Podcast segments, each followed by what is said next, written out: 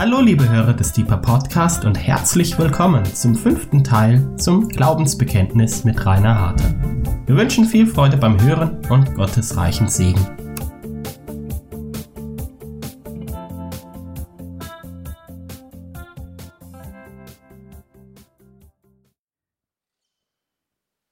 Vor 1600 Jahren haben sich Bischöfe getroffen aus der Ost- und aus der Westkirche, um zu bedenken und festzulegen angesichts vieler Irrlehren, die es gab, wer ist Jesus Christus und wo kam er her? Wie finden wir eine gemeinsame, eine gemeinsame Grundlage für unser Glauben, den wir gemeinsam haben? Was sagen wir, wenn wir über unseren Glauben befragt werden? In dieser in diesem Kontext steht die Lehre, die wir hier haben, die Lehrserie seit ein paar Wochen.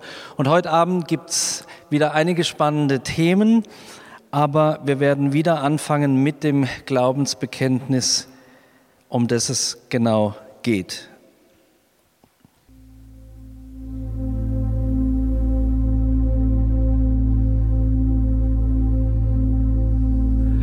Wir glauben an den einen Gott, den Vater den Allmächtigen, der alles geschaffen hat, Himmel und Erde, die sichtbare und die unsichtbare Welt. Und an den einen Herrn Jesus Christus, Gottes eingeborenen Sohn, aus dem Vater geboren vor aller Zeit, Gott von Gott, Licht vom Licht, wahrer Gott vom wahren Gott, gezeugt, nicht geschaffen, eines Wesens mit dem Vater. Durch ihn ist alles geschaffen. Für uns Menschen und zu unserem Heil ist er vom Himmel gekommen, hat Fleisch angenommen durch den Heiligen Geist von der Jungfrau Maria und ist Mensch geworden. Er wurde für uns gekreuzigt unter Pontius Pilatus, hat gelitten und ist begraben worden ist am dritten Tage auferstanden nach der Schrift und aufgefahren in den Himmel. Er sitzt zur Rechten des Vaters und wird wiederkommen in Herrlichkeit, zu richten die Lebenden und die Toten. Seine Herrschaft wird kein Ende sein. Wir glauben an den Heiligen Geist, der Herr ist und lebendig macht der aus dem Vater und dem Sohn hervorgeht, der mit dem Vater und dem Sohn angebetet und verherrlicht wird, der gesprochen hat durch die Propheten und die eine heilige, christliche und apostolische Kirche. Wir bekennen die eine Taufe zur Vergebung der Sünden. Wir erwarten die Auferstehung der Toten und das Leben der kommenden Welt.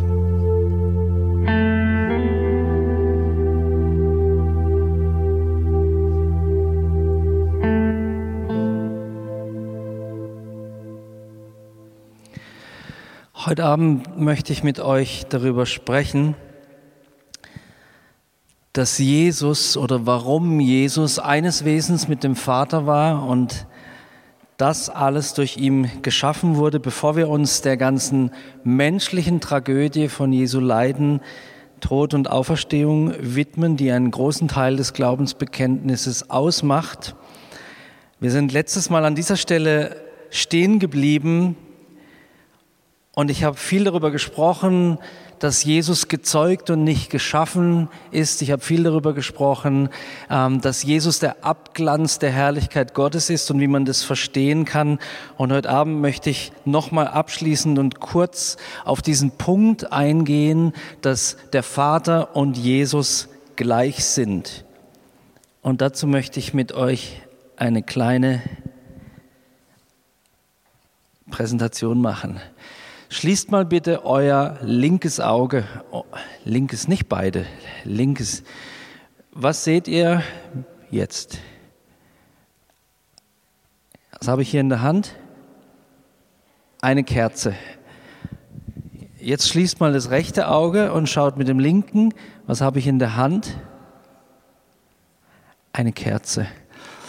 Mit zwei unterschiedlichen Positionen seht ihr das Gleiche. Der Kirchenvater Athanasius hat es folgendermaßen beschrieben im vierten Jahrhundert. Der Vater und der Sohn sind eins, wie die Sicht von zwei Augen ein Bild zeigt. Du hast mit dem rechten Auge geschaut und die Kerze gesehen. Und du hast mit dem linken Auge geschaut und du hast die Kerze gesehen. Unser Blick auf den Vater mit unserem Geist, mit den inneren Augen zeigt uns Adonai, zeigt uns Gott. Unser Blick auf den Sohn zeigt uns ebenfalls Adonai, zeigt uns Gott, den Herrn. Egal auf wen wir sehen, wir sehen, und jetzt nochmal, um in dem Bild zu sprechen, wir sehen die Kerze. Es gibt keinen Unterschied. Es gibt einen unterschiedlichen Blickwinkel.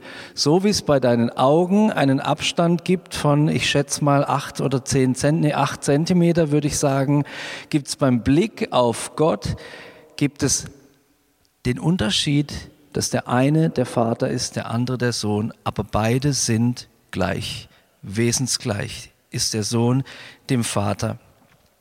Durch ihn ist alles geschaffen, da habe ich auch schon viel vorgelesen. Ihr erinnert euch an die Aussage aus dem Buch der Weisheit über Jesus, der vor dem Vater gespielt hat vor Anbeginn der Zeit.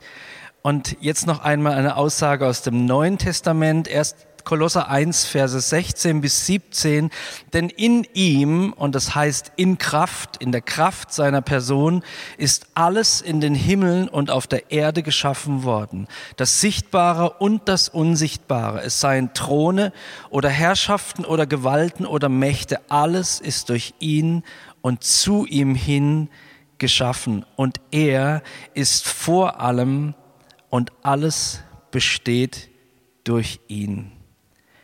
Alles besteht durch Jesus. Alles ist für ihn geschaffen, alles ist durch ihn geschaffen und er ist vor allem.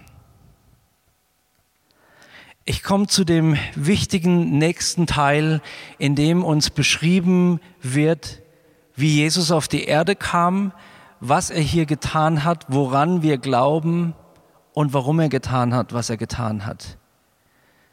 Für uns Menschen und zu unserem Heil ist er vom Himmel gekommen, hat Fleisch angenommen durch den Heiligen Geist von der Jungfrau Maria und ist Mensch geworden. Faszinierend an diesem ersten Satz, für uns Menschen und unserem Heil ist er vom Himmel gekommen, ist die Beschreibung der ursprünglichen ersten Absicht Gottes, dass er seinen Sohn gesandt hat. Für dich und für mich. Für uns Menschen ist was anderes als wegen uns Menschen. Für uns Menschen. Gott ist für dich. Gott ist für mich. Grundsätzlich. Er ist gekommen, weil du für ihn so viel bedeutest, für uns Menschen. Und eben für uns Menschen. Gott ist nicht für die Welt gekommen oder für die gefallenen Engel oder für die Schöpfung, sondern für uns Menschen. Jesus kam vom Himmel, also aus einer völlig anderen Realität als die der unsrigen, Unsere Realität ist ja beschränkt. Wir leben in dem Kontinuum von Zeit und Raum. Wir leben unter den physikalischen Gesetzen, die es auf dieser Welt, in diesem Universum gibt. Aber Gott ist davon frei und entscheidet sich, all diese Freiheit hinter uns zu lassen, um in unsere Begrenzung hineinzukommen und eines zu tun, uns zu retten, zu unserem Heil. Gott kam vom Himmel aus seiner Welt in eine komplett andere Welt. Vielleicht hast du dir noch nie überlegt, was es für Jesus bedeutet hat, Mensch zu sein. Für Gott, denken wir, war es der größte Akt, ans Kreuz zu gehen und zu sterben. Und das ist wahrscheinlich wahr. Aber Gott in seiner Allmacht, in seiner vollkommenen Reinheit und Schönheit hat Fleisch angenommen, hat sich identifiziert mit unserem Sein, mit unserer Gebrechlichkeit, unserer Zeitlichkeit, unserer Anfechtbarkeit und hat überwunden in der Schwachheit des menschlichen Wesens. Ohne sein Kommen, ohne diese komplette Identifikation des Kommens oder die geschehen ist im Kommen von Jesus Christus aus dieser anderen Realität des Himmels, ohne dass Jesus von dort zu uns gekommen wäre und einer von uns gewesen geworden ist, wäre Erlösung gar nicht möglich gewesen. Jesus musste Mensch werden, um Erlösung für uns Menschen zu bringen. Es geht weiter mit der Aussage, er hat Fleisch angenommen durch den Heiligen Geist von der Jungfrau Maria und ist Mensch geworden. Jetzt kommen die Stolperfallen für mich. Jetzt muss ich gut aufpassen, was ich sage, weil jetzt gibt es massenhaft Fettnäpfchen, in die man treten kann, theologischer Art. Aber ich will es trotzdem wagen, in diesen Block hineinzugehen. Jesus hat Fleisch angenommen. Oh, jetzt bin ich verrutscht, Entschuldigung. Jesus hat Fleisch angenommen.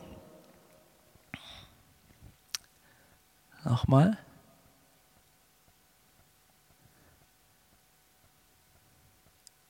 So, jetzt sollte es klappen oder ich muss nochmal schalten. Ja, hat Fleisch angenommen durch den Heiligen Geist. Was heißt es, dass Jesus Fleisch angenommen hat? Ist da ein Geistwesen vom Himmel in einen Menschen geschlüpft und hat ihn ausgefüllt? Ist da ein Mensch gewesen, der zum Sohn Gottes erhöht wurde? Kann es wirklich sein, dass Jesus völlig Mensch und völlig Gott zur selben Zeit war? Was heißt Fleisch angenommen? Ich möchte euch vorlesen aus Philippa 2, die Verse 5 bis 8. Denn ihr sollt so gesinnt sein, wie es Christus Jesus auch war, der, als er in der Gestalt Gottes war, es nicht wie einen Raub festhielt, Gott gleich zu sein, sondern er entäußerte sich selbst, nahm die Gestalt eines Knechtes an und wurde wie die Menschen und in seiner äußeren Erscheinung als ein Mensch erfunden, erniedrigte er sich selbst und wurde gehorsam bis zum Tod, ja, bis zum Tod an, am Kreuz. Für Gott war es eine Entäußerung, ein Hergeben allen dessen, all dessen, was ihm wert, kostbar und wichtig war und was seine Person ausgemacht hat. Er entäußerte sich. Er goss sein ganzes Sein aus für dich und für mich. Er nahm wiederum eine echte Erniedrigung. Er, der Adonai ist, der der Herr ist, nahm Knechtsgestalt an, gab seine Herrlichkeit und seine Herrschaft, sein Herrsein völlig auf. Er wurde als ein Mensch erfunden. Du konntest ihn anfassen, du konntest mit ihm sprechen, du konntest ihm wehtun. Er erniedrigte sich freiwillig und selbst und wurde gehorsam bis zum Tod, ja bis zum Tod am Kreuz. Jesus akzeptierte die Bedingungen, denen wir Menschen unterworfen sind. Vielleicht hast du über Folgendes schon mal nachgedacht. Wir haben einen Hohepriester, heißt es im Wort Gottes, der Mitleid haben kann mit uns, weil er in allem genauso versucht wurde wie wir, ohne zu sündigen. Aber auch Jesus war abhängig von seinen Eltern. Auch Jesus musste durch eine Phase der Pubertät gehen. Auch Jesus hatte das Verlangen nach Nahrung und nach Wasser. Auch Jesus war als vollkommener Mensch anfällig für Krankheiten, für Verletzungen und Schmerzen. Auch Jesus hat sich selbst entäußert und der Unausweichlichkeit als Mensch des Todes ausgeliefert. Jesus wusste, egal, ich meine, wahrscheinlich wusste er vom Vater sowieso, wie die Geschichte ausgeht, aber er wusste, Mensch zu werden heißt zu leiden und zu sterben. Selbst wenn er nicht ans Kreuz gegangen wäre, Mensch zu sein heißt zu leiden und zu sterben. Mensch zu sein heißt endlich zu sein. Und zuletzt, Jesus hat eingewilligt in die Erfahrung des Todes. Etwas, was Gott nicht in sich trägt. Er hat eingewilligt, die Erfahrung des Todes zu erleben. Er hat Fleisch angenommen, das heißt so viel mehr, als dass Gott in menschlicher Gestalt auf der Erde herumgelaufen ist. Es heißt völlige und hundertprozentige Identifikation und nicht nur Identifikation mit aha, so leben die Menschen und ich empfinde das jetzt einmal nach, sondern ich bin ganz und gar Mensch in allem. Ich bin einer von ihnen. Hat Fleisch angenommen durch den Heiligen Geist. Lukas 1, Vers 3 steht etwas durch diese Zeugung Jesu durch den Heiligen Geist. Dort heißt es, Lukas 1, Vers 3, dort spricht Gabriel zu Maria. Der Heilige Geist wird auf dich kommen und Kraft des Höchsten wird dich überschatten. Ist das nur eine hm, hm, religiöse Umschreibung um möglichst eine pikante Stelle, nämlich die Menschwerdung, die Zeugung Jesu zu umschreiben mit schönen Worten? Oder was bedeutet das? Niemand kann sich von uns vorstellen, wie der Heilige Geist auf Maria kam und sie überschattete. Ich habe eine Stelle gefunden, die mir hilft, zu verstehen, wie es gewesen sein könnte. Niemand hat es gesehen, niemand weiß, wie es geschehen ist, niemand weiß, wie dieser Akt vor sich ging, aber es gibt ein Beispiel im Alten Testament, das zu mir spricht über die Schönheit dessen, wie es gewesen sein könnte. 2. Mose, Kapitel 40, die Verse 34 und 35. Dort heißt es, über die Herrlichkeit des Herrn, die kam über das Zelt der Begegnung folgendes. 2. Mose 40, 34 bis 35. Und die Wolke, also die Gegenwart Gottes, bedeckte das Zelt der Zusammenkunft. Und die Herrlichkeit des Herrn erfüllte die Wohnung. Ich stelle es mir so vor. Und damit meine ich nicht bildlich, sondern inhaltlich. Gottes Schönheit, seine Gegenwart fällt auf Maria, durchdringt sie völlig. Und was in ihrem Inneren bleibt, sind nicht aufgewühlte Emotionen, sondern die Herrlichkeit Gottes, sein Sohn. Die Herrlichkeit Gottes bleibt zurück in Maria nachdem der Heilige Geist auf sie gekommen ist. Für alle Theologen und Wissenschaftler sage ich, das ist meine Vorstellung. Dieses Bild hilft mir zu verstehen, wie es gewesen sein könnte. Was unsere Väter damit meinten und zum Ausdruck bringen wollten, war, dass die Schöpfung des Menschen Jesus Christus, die Zeugung durch den Vater besser gesagt, die Annahme von Fleisch durch den Heiligen Geist, dass das ein Akt war, wo Gott in einer nie dagewesenen Weise auf den Menschen gekommen ist. Und der Ursprung Jesu eben nicht in einer menschlichen Vereinigung liegt, sondern Gott wurde hineingeschenkt in einen Menschen. Gott wurde hineingeschenkt in einen Menschen. weil er sich uns allen schenken wollte. Die Wolke kam und die Herrlichkeit erfüllte die Wohnung Marias Mutterleib. Nächstes noch schwierigeres Thema von der Jungfrau Maria. Die Maria, diese junge Frau oder Jungfrau, da kommen wir gleich, beschäftigt bis heute die Theologen.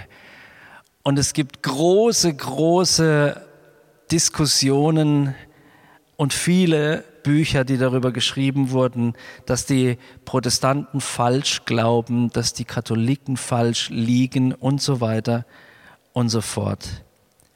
Wie ist es möglich, dass Jesus, fragen die einen, in einen normalen Menschen hinein geschenkt wurde vom Heiligen Geist, der doch selber in Sünde geboren wurde? Deswegen gibt es ähm, die Theologie, Maria muss sündlos gewesen sein. Ich frage mich, wie kann es sein, dass Maria sündlos geboren wird, wenn sie doch ganz normale Eltern hatte? Wie kann es sein, dass Maria selber sagt in Lukas 1, Vers 28, Nein, hier steht es in Lukas 1, Vers 46 bis 47, selbst sagt, meine Seele erhebt den Herrn und mein Geist hat gejubelt über Gott. Und was sagt sie jetzt? Meinen Retter. Wenn Maria völlig sündlos gewesen ist, und hier legt wieder Rainer Harter aus, wenn Maria völlig sündlos gewesen wäre, warum sagt sie, ich brauche einen Retter. Und ich habe einen Retter. Vor was hätte er sie retten sollen, wenn sie keine Sünde gehabt hätte? Sie sagt weiter, denn er hat hingeblickt auf die Niedrigkeit seiner Magd. Lukas 1, 46 bis 47. Die anderen versuchen zu erklären, auch bekannte Kirchenväter aus dem zweiten und dritten Jahrhundert, dass Maria völlig unbefleckt gewesen sei, da sie vorherbestimmt war, den Sohn Gottes auszutragen. Und so entstand in einem großen Teil der Kirche der Glaube, dass sie niemals gesündigt hätte. Aber diesen Beleg finden wir nicht in der Heiligen Schrift. Der einzige, über den es gesagt wird, ist Jesus. Und Sie versuchen das beispielsweise zu belegen damit, dass in ersten Kapitel des Lukas-Evangeliums in den Versen 28 bis 30 folgendes steht. Sei gegrüßt, Begnadete. Oder wir kennen das auch aus dem, ich glaube, im Rosenkranz betet man das Maria voll der Gnaden.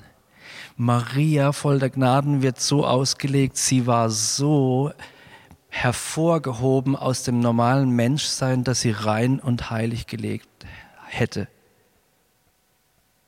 Aber das, wir finden dazu keinen klaren Beleg in der Schrift.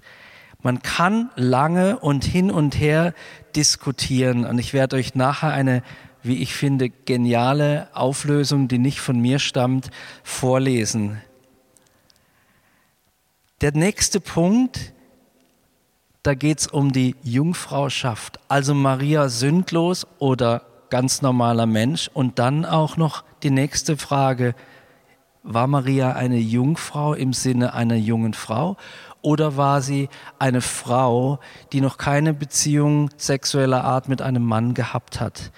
Ein oberheißes Thema, ich möchte euch ein paar Pros und Kontras vorlesen.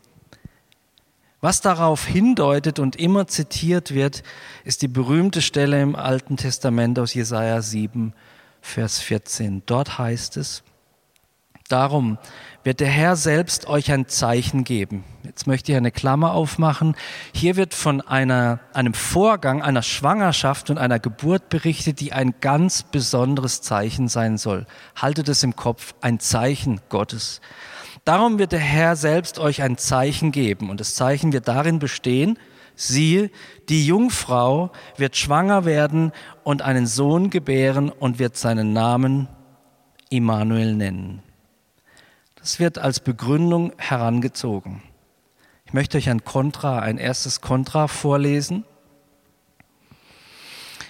Ein Rabbiner, der sich sehr damit beschäftigt, was bestimmte für Christen bedeutsame hebräische Worte wirklich bedeuten oder ob sie wirklich das bedeuten, was Christen ähm, denken, schreibt Folgendes, dass im Hebräischen und auch jetzt an dieser Stelle in, im Jesaja ähm, wenig genutzte Wort Alma oder Almach taucht in den hebräischen Schriften siebenmal auf.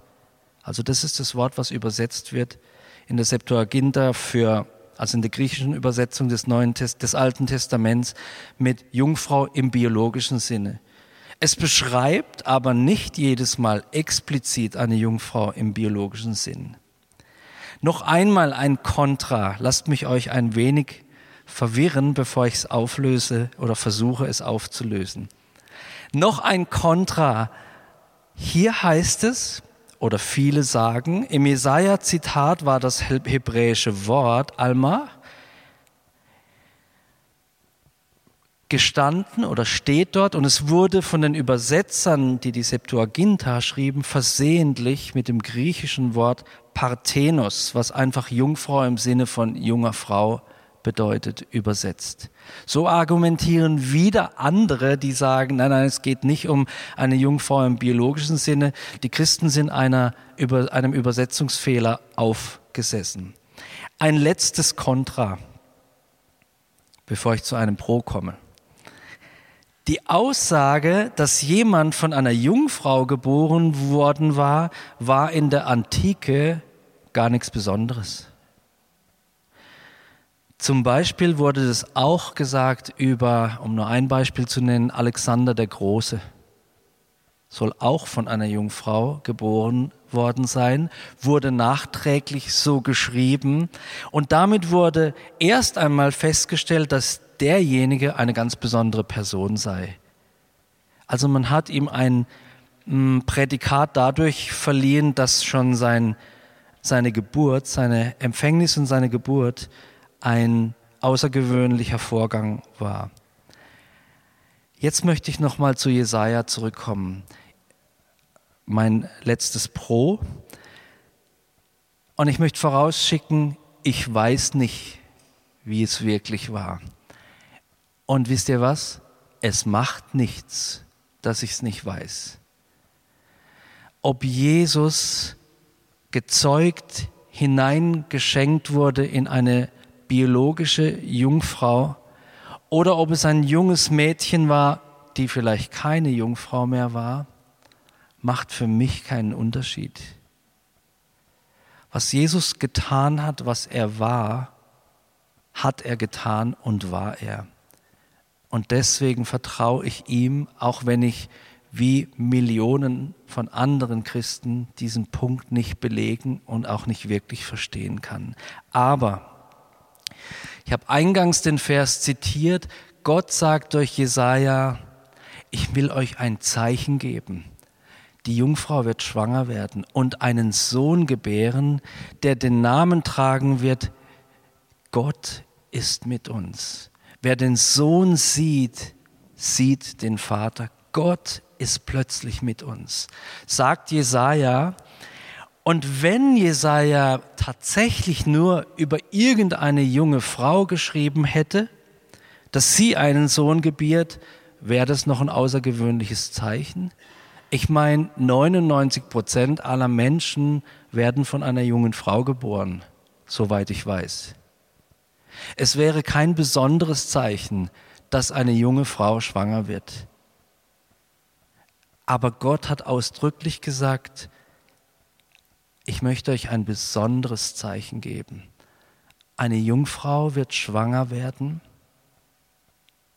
und sie wird einen Sohn gebären und du sollst seinen Namen Gott mit uns nennen.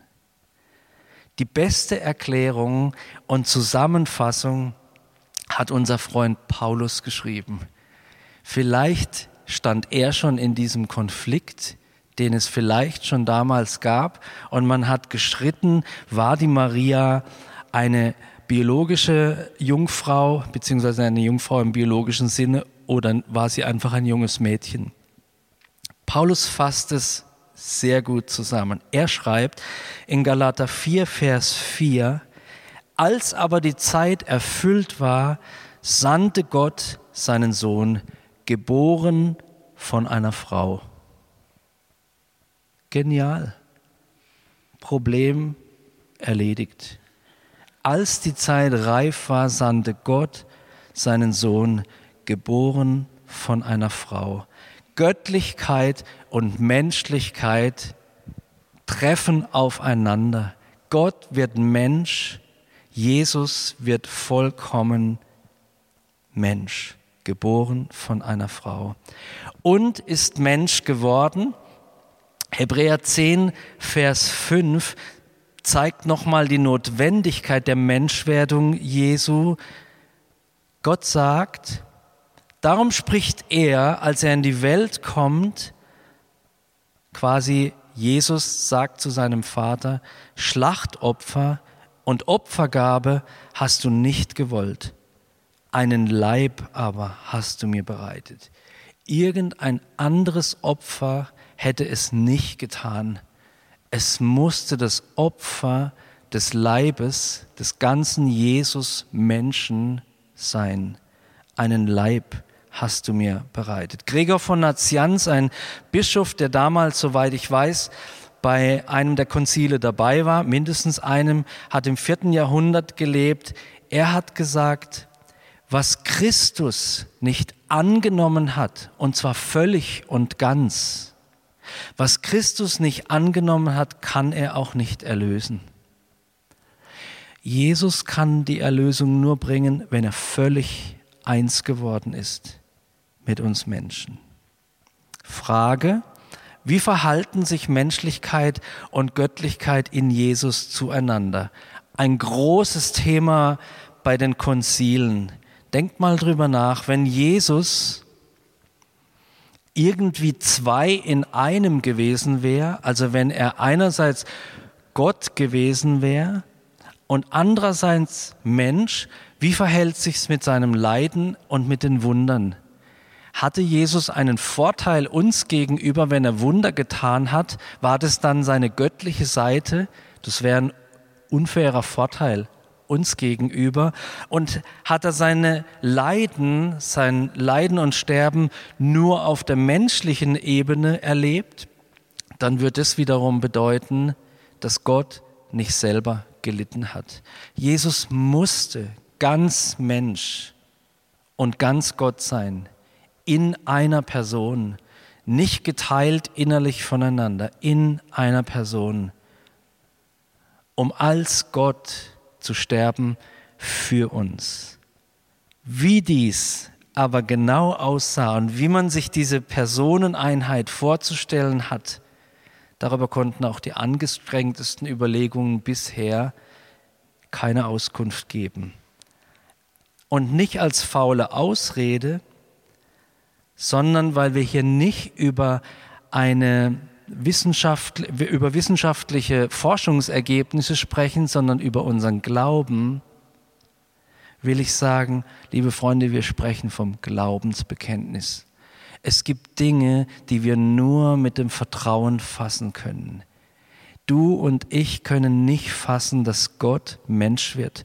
Gott und Mensch in einer Person, in Jesus Christus dennoch völlig das Bild des Vaters ist. Und doch ist es so.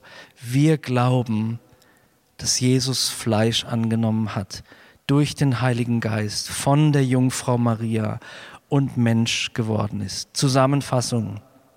Drei wichtige Punkte habe ich mir aufgeschrieben. Der Sohn Gottes nahm Fleisch an, er wurde in einem menschlichen Mutterleib empfangen, wuchs darin heran und wurde geboren. Er hat nicht einfach nur menschliche Gestalt angezogen, also sich verkleidet, umkleidet, sondern wurde ganz Mensch. Jesus wurde durch den Heiligen Geist gezeugt. So konnte er völlig Gott und völlig Mensch sein. Die Worte und ist Mensch geworden verdeutlichen drittens, dass der Sohn Gottes nicht einfach in Jesus wohnte, sondern Jesus war. Gott hat nicht in Jesus gewohnt, so wie in dir und in mir. Jesus war Gott. Der nächste Absatz und der letzte für heute Abend. Es ist interessant, dass im Glaubensbekenntnis nichts darüber steht, welche Wunder Jesus getan hat. Steht nichts über Zeichen und Wunder. Aber seine Leidensgeschichte wird ausdrücklich beschrieben. Und auch das wieder um das ganze Wunder Gottes der Erlösung durch Jesus Christus zu bezeugen, nämlich in der Art, es hat wirklich stattgefunden in Raum und Zeit mit einer Referenz auf ein Land und auf ein konkretes ähm, Geschehen in diesem Land, auf einen konkret, auf konkrete Persönlichkeiten hier, Pontius Pilatus. Er wurde für uns gekreuzigt unter Pontius Pilatus. Das Glaubensbekenntnis ist kein Evangelium das uns zum Glauben bringen soll. Das Glaubensbekenntnis hat die Absicht, dir und mir Worte zu geben für unseren Glauben. Deswegen finden wir im Gegensatz zu den Evangelien kein Wort über Jesu Predigtätigkeit oder über seine Wunder, aber sein Leidensweg wird ausdrücklich beschrieben. Ich habe es gerade schon angedeutet. Grund dafür war den Vätern der historische Bezugspunkt. Es ist wirklich geschehen. Gott kam aus dieser vorhin erwähnten übergeordneten Dimension in Raum und Zeit hinein, und zwar zu einem konkreten Zeitpunkt, an einen konkreten Ort, an dem er gelebt, geliebt und gelitten hat. Er war kein Geistwesen, sondern in allem Mensch und der Menschlichkeit voll unterworfen. Zweitens, der zweite Grund, dass das so ausführlich beschrieben wird, die Menschlichkeit Jesu und sein Leiden soll uns Menschen zeigen, Gott hat sich völlig solidarisiert. Gott hat sich mit uns solidarisiert. Er hat nicht irgendwie eine Abkürzung genommen oder so ein bisschen unter uns gelebt, er war einer von uns. Ein leidender und sterbender Erlöser widerstrebt eigentlich der Vorstellung jeder Religion. Also es muss ein Held kommen. Denkt an Schneewittchen oder Dornröschen. Dornröschen war es. Es muss ein Held kommen, der erlösen kann. In anderen Religionen, denkt mal an den Buddhismus, vielleicht wisst ihr das ein oder andere drüber, verabschiedet sich, finde ich fast, fast ein bisschen unverschämt, in anderen Religionen verabschiedet sich der Erlöser oder der, der Religionsstifter, hinterlässt einige weise Worte und sagt, jetzt seid ihr dran, macht mal schön, vielleicht klappt es bei euch. Tschüss. Im Christentum kommt Gott selbst, nicht irgendeiner, der von unten nach oben gegangen ist, sondern Gott selbst in unser Sein, um uns Erlösung zu schenken. Das gibt es nirgends außer im Christentum. Im Christentum steigt Gott aus seiner Welt hinab ins menschliche Elend und stirbt dort. Ihr kennt diese Aussagen oder die Begegnungen, die Jesus hatte mit den Schriftgelehrten und Pharisäern, die Zeichen und Wunder gefordert haben und so weiter und so fort. Für die Juden war es ein empörendes Ärgernis, dass Jesus sich als Gottes Sohn ausgegeben hat, bezeichnet hat und gelitten und gestorben ist die haben einen anderen Messias erwartet. Die haben einen politisch und militärisch einflussreichen Helden erwartet und kein Lamm, das sich opfern ließ. 1. Korinther 1, Vers 23, dort steht, Paulus spricht, Wir predigen Christus als gekreuzigt, den Juden ein Ärgernis und den Nationen eine Torheit. Die römischen Götter waren alles Helden. Aber auf sie war kein Verlass. Aber das ist eine andere Geschichte. Für die Römer war das Christentum in der Anfangszeit einfach nur lächerlich. Man hat eine Wandkritzelei gefunden und zwar im Pädagogium der Schule für Hofpagen auf dem antiken Palatin. Das ist eine, ein Hügel in Rom und die zeigt einen vor einem Kreuz stehenden jungen Mann. Und am Kreuz hängt eine menschliche Figur mit dem Kopf eines Esels. Und darunter steht, Alexamenos betet seinen Gott an. Die dahintersteckende Aussage ist, ein Gott, der sich ans Kreuz schlagen lässt, kann nur ein Esel sein. Ein Gott, der sich ans Kreuz schlagen lässt, ist es nicht wert, ein Gott zu sein. Er hat offenbar keine göttliche Macht, denn hätte er sie, hätte er mit seinen Verfolgern und Peinigern souverän abgerechnet. Ihr wisst, dass Jesus am Kreuz hing und dass es ihm ein leichtes gewesen wäre, zum Beispiel bei seiner Verhaftung, Engel zu rufen, die ihn verteidigt hätten. Aber er hat es nicht getan, wegen dir und wegen mir. Und wegen dieser radikalen Identifikation hat er uns, äh, hat er uns überhaupt erlösen können und kann uns in allem verstehen. Er hat gelitten und ist begraben worden. Wieder ein Hinweis auf die menschlich reale Erfahrung von Leid und Tod. Wir glauben nicht an einen strahlenden Gott, in Bezug auf den Erlöser, der da oben sitzt und wir strampeln uns ab, um vielleicht irgendwie da oben hinzukommen. Wir glauben an einen Gott, der für uns gelitten hat, der real begraben worden ist. Wir glauben an einen Gott, der am dritten Tag auferstanden ist. Das ist mein vorletzter Punkt. Ein paar Minuten, dann sind wir am Ende. Jesus ist am dritten Tag auferstanden nach der Schrift, steht in 1. Korinther 15, Vers 4. Wir werden uns gleich noch anschauen, was nach der Schrift bedeutet. Im Unterschied zu Lazarus, den Jesus auferweckt hat, oder zu ähm, dem jungen Mädchen, das gestorben war, wurde Jesus nicht einfach nur wiederbelebt.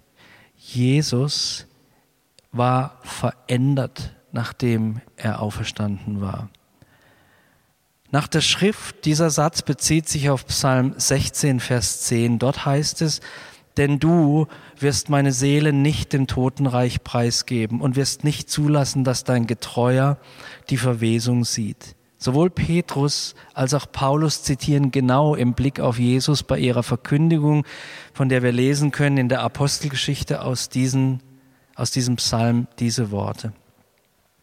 Die Auferstehung ist für uns eine der zentralen Aussagen des christlichen Glaubens. Ich finde die, wie soll ich sagen, den Realismus von Paulus wunderbar. Ah, wie gut. Wer könnte uns noch vorwerfen, dass man als Christ seinen Glauben, seinen Verstand an den Nagel hängen muss, wenn doch einer der Apostel Folgendes schreibt. 1. Korinther 15, Verse 13 bis 19. Ich schieb mal ein Wort von mir her, um es fassbar, äh, vorher, ähm, um es fassbarer zu machen. Freunde, wenn es keine Auferstehung der Toten gibt, dann ist auch Christus nicht auferweckt worden. Ist aber Christus nicht auferweckt worden, so ist unsere Verkündigung leer und sinnlos auch euer Glaube. Wir, Apostel, stehen dann auch als falsche Zeugen Gottes da, weil wir gegen Gott ausgesagt haben, er habe Christus auferweckt, den er gar nicht auferweckt hat, wenn doch Tote nicht auferweckt werden. Wenn Tote nämlich nicht auferweckt werden, dann ist auch Christus nicht auferweckt worden. Ist aber Christus nicht auferweckt worden, ist euer Glaube nichtig, dann seid ihr noch in euren Sünden also sind auch die in Christus bereits Entschlafenen verloren. Freunde, wenn wir allein für dieses Leben unsere Hoffnung auf Christus gesetzt haben, dann sind wir erbärmlicher dran als alle anderen Menschen. Herrlich, so realistisch. Paulus sagt, Freunde, wenn wir uns was einreden, forget it. Wir sind die erbärmlichsten von allen Menschen.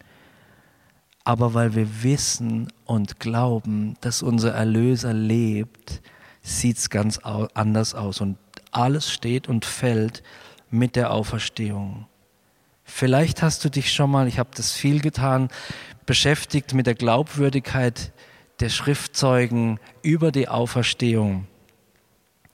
Und da wird unglaublich viel zerpflückt und die, das war eine Verschwörung, es war eine Lüge, ein Komplott heißt es da. Und ich frage mich immer, wie können beispielsweise so viele Menschen an einem Komplott teilnehmen und nie fliegt's auf? Menschen lieben es, Geheimnisse zu erzählen. Einer hätt's verraten. Erstens.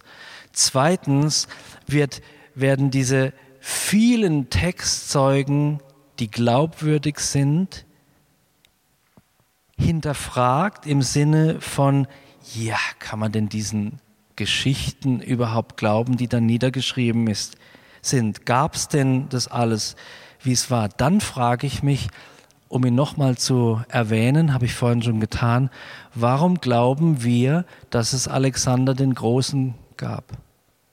Hast du ihn gesehen? Warum glaubst du, dass es Alexander den, warum glaubst du, dass es Napoleon gab? Hast du Fotos gesehen? Warum glaubst du, dass es die Menschen, die großen Philosophen der Antike gab? Alles, was du hast, sind Berichte über sie oder schriftliche Zeugnisse von ihnen. Woher weißt du, dass sie die geschrieben haben? Versteht ihr, die, ein Großteil der Menschheitsgeschichte musst du glauben. Du hast keine Beweise. Du musst es glauben. Und die Belege dafür, dass Jesus Christus der war, als der er sich bekannt hat, sind vortrefflich. Und durch das Leben seiner Nachfolger nicht nur bezeugt von Augenzeugen, sondern in ihrem ganzen restlichen Leben sichtbar, bestätigt, verstärkt worden. Jesus ist aufgefahren in dem Himmel. Keine andere Religion oder Philosophie kennt eine Himmelfahrt. Interessant, wieso? Das ist ja so spektakulär. Wieso musste denn Jesus so. Er hätte es doch machen können wie bei den Emmaus-Jüngern. Da ist er doch schon mal verschwunden. War auch nicht das letzte Mal. Plötzlich war er weg und er verschwand vor ihren Augen. Warum hat er es denn nicht so gemacht? Warum musste, warum musste das denn so dramatisch sein? Ich glaube, die sichtbare Auferstehung zeigte den Jüngern, dass Jesus nicht einfach verschwindet, sondern aufsteigt zum Vater. Dass Jesus wirklich dorthin geht, von, an den Ort, von dem er gesprochen hat, ich werde euch dort eine Stätte bereiten. Aber Jesus wird auch von dort wieder kommen. Die ganzen Bibelstellen, in denen steht, dass Jesus wiederkommen wird, vielleicht nicht jede einzelne, aber sie sagen, er kommt auch vom Himmel wieder. 1. Thessalonicher 4, Vers 16, denn der Herr selbst wird beim Befehlsruf, bei der Stimme eines Erzengels und bei dem Schall der Posaune herabkommen vom Himmel und die Toten in Christus werden zuerst auferstehen. 1. Petrus 3, Vers 22, ich fasse gleich zusammen. Der, Jesus, ist zur Rechten Gottes, nachdem er in den Himmel gegangen ist. Er ist nicht einfach verschwunden im Nirvana, er ist vor den Augen von Zeugen in den Himmel gegangen. Und Engel und Mächte und Kräfte sind ihm unterworfen. Zuletzt Römer 8, Vers 34. Christus Jesus ist es, der gestorben, ja noch mehr, der auferweckt, ja noch mehr, der auch zur Rechten Gottes ist, der sich auch für uns verwendet. Nächstes Mal sprechen wir drüber, welchen Unterschied es gibt in der Richtung von unten nach oben. Jesus ist in den Himmel aufgefahren und was es bedeutet, wenn er wiederkommen wird. Jesu zweites Kommen wird sich komplett von seinem ersten Kommen unterscheiden. Und in der Vorbereitung war mein Herz fasziniert davon, dass dieser demütige, wunderbare Gottesknecht, der meine Schuld getragen hat, eines Tages wieder von genau daher zurückkommt, nachdem er die Städte für mich bereitet hat, aus den Wolken und alle werden ihn sehen und er kommt mit Herrlichkeit und er kommt als Sieger und er kommt als Regent. Jesus kommt nicht als Diener wieder, er kommt als Regent. Dein König und mein König ist auf dem Weg, um zu seiner Braut zu kommen. Diese Dinge schauen wir uns nächstes Mal an und auch einiges über den Heiligen Geist. Jetzt muss ich schnell aufhören und ich mag ein Schlussgebet beten und dann bitte ich das Lobpreisteam nach vorne zu kommen. Herr, das Glaubensbekenntnis, das deine Freunde formuliert haben in langen Tagen des Gebets und der Auseinandersetzung, sagt mir so viel und beschenkt mein Herz mit Glauben gibt mir Vertrauen darauf, dass es Sinn macht, dir nachzufolgen und an dich zu glauben. Und ich bete Gott, dass du unser Herzen durchdringst mit Wahrheit. Das Glaubensbekenntnis ist zusammengetragen aus deinen Worten der Heiligen Schrift, von denen du sagst, dein Wort ist Wahrheit. Wir sprechen hier über Wahrheit, die unser Leben trägt und durchdringt und uns zu dir bringt. Und dafür danke ich dir, Vater, in dem Namen Jesus und durch den fantastischen Heiligen Geist. Amen.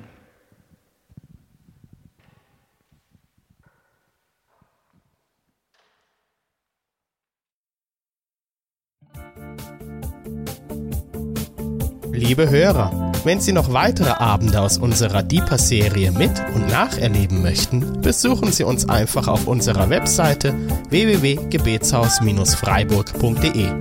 Dort erfahren Sie auch, wie Sie uns finden können und wie Sie unsere Arbeit unterstützen können. Wir hoffen, Sie hatten viel Freude beim Hören und wünschen Ihnen noch Gottes reichen Segen. Ich reise, ich bin auf der Reise. Mit dir auf der Reise. Zu deinem